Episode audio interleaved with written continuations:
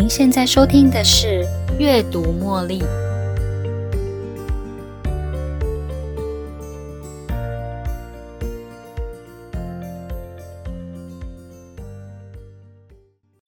很多时候，当我们看不惯别人的做法，我们会希望能够改变他人，或是指导他人。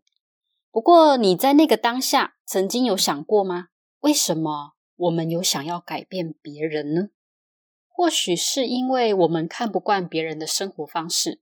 你觉得他整天坐在电视机前面看着电视，吃着汉堡可乐，也可能是我们觉得要他改变，也是因为我们的善意啊，希望他的生活过得像样一点。又或许啊，是我们在事业上的抬头非常亮眼，或者我们在学校里名列前茅。所以，我们可以大胆的告诉他们，就是要用我的方式来思考、来行动，才可以跟我一样坐拥高薪、拥有人人称羡的生活啊！这样的思维其实也很常套用在亲子关系上。拥有高学历的父母亲会利用这样的优势来告诉自己的孩子，应该要跟着他们的脚步学习，才会跟他们一样进入大公司。而拥有低学历的父母亲，也会利用自己的经验来告诉他的孩子，不要像我一样，以前不爱读书，现在就没办法跟别人一样坐在办公室里吹冷气，做高尚一点的工作，或者是为了指控他人。当双方的关系进入紧张的状态，我们会认为最大的原因是因为对方的态度跟行为惹毛的我，才会让我们之间的关系不好。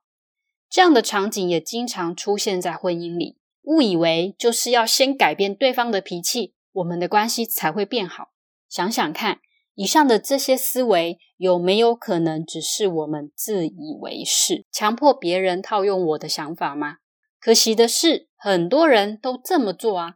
我们总是用自己的看法来回应我们不同意的事，因为对方做事情的方法跟我不一样，所以我们通常都是直接告诉他：“你不能这样做。”但是，我想很显而易见的，我们可以猜出结果是什么。这样的结果往往不是让双方的关系更糟糕，要不然就是适得其反，让对方为反对你而反对，故意做出让你痛心的事。每个人都有看事情的盲点，我们总以为这样子做才是对他好，却忽略了我们没看到的地方。那你可能也会想说，对方真的需要改善呢？如果真的想帮助他，那么我们是不是可以先后退一步，想想其他策略呢？你知道吗？这个世界上大部分的事情都是我们无法改变的。听到这里，你可能会觉得挫折。不过别忘了，还是有很多我们可以改变的哦。例如，帮他戒烟，或是让他的身体更苗条。我们可以用什么方法让他们过得更好呢？其实我们能做的事情可多着呢。第一，先想一想，我们能做些什么，帮助他们带出自己的优点呢？第二，让自己谦卑，当自己变得谦虚，才能够听得到别人说话的声音。不要急着传递出那种“哦，我就知道他以后会有什么样的下场”等等的讯息。相反的，提供协助，让他自己找到答案。第三。让对方知道你的关心跟在乎。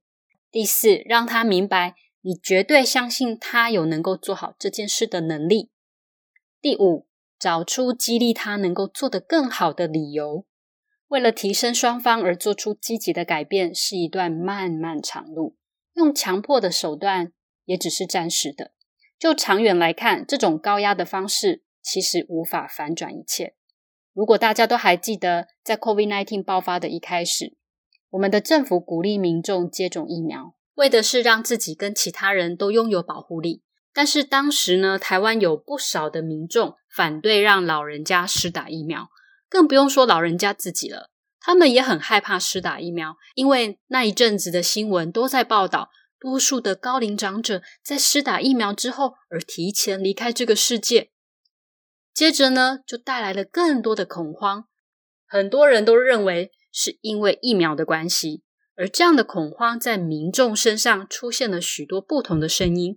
有人因为带老人家去施打疫苗，结果出事了，就把自己的后悔写在网络上，字字血泪。目的想要提醒其他人不要再有下一个悲剧了。每个人都带着不同的信念跟价值观。如果亲爱的家人都能够留在世上，当然是最好不过的事。而民众之间呢，还有另外一派的人试图说服家里的老人家施打疫苗。当然，很多老人家都不想打。不论我们希望让他们施打疫苗的理由是什么，但是很肯定的是，除非发生特殊事件，否则我们无法在一天。甚至一周内说服让原本不想施打疫苗的老人家来施打。不过，我想你能请家中的老人家下个月开始测血糖，你还能让他相信你是一个可以让他放心的人，不会取笑他。想想看，今天我们更换了角色，变成那个老人家，你心里想的也应该是：我才不会想要告诉这个年轻人为什么我不想要去打疫苗呢？不然他一定会开始数落我有多么的不聪明。都已经在这个节骨眼了，还不去打疫苗？我们当然有我们想要让老人家施打疫苗的不同看法，而老人家也会有他们不想要施打疫苗的原因。我们总是希望能够改变对方的心意、态度或信念，而且最好能够尽快、马上做改变。其实，在我们跟对方的第一次互动，以及下一次，还有下下次的互动中，都能带着诚意。对方才会愿意在下一次与我们继续讲下去，让他知道，只要他愿意讲，我们随时都愿意听。当对方看不到我们所看到的另一个世界，与对方沟通就变得特别有难度。沟通是一次又一次的挑战，淤积好几年泥沙的水沟，不可能靠着一个人的力量，在一天之内就让水道通畅。真实的状况是一次又一次改变不同的方式，利用一些小技巧激发对方想要改变的意愿。当双方只有不同看法，我们的首要目标是让他想接近你，专注在彼此的连接，巩固双方的关系，才是真心想要帮助他人跨出来的第一步。如此一来，我们才可以开始思考要如何帮助对方提升他自己。希望今天的节目帮助得到大家，在心怀善意、想要改变对方的同时，能退后一步，为对方拟定出最好的改善策略。不妨思考看看，我们能做什么，帮助他们带出自己的优点，让他自己找到答案，并激励他能做得更好。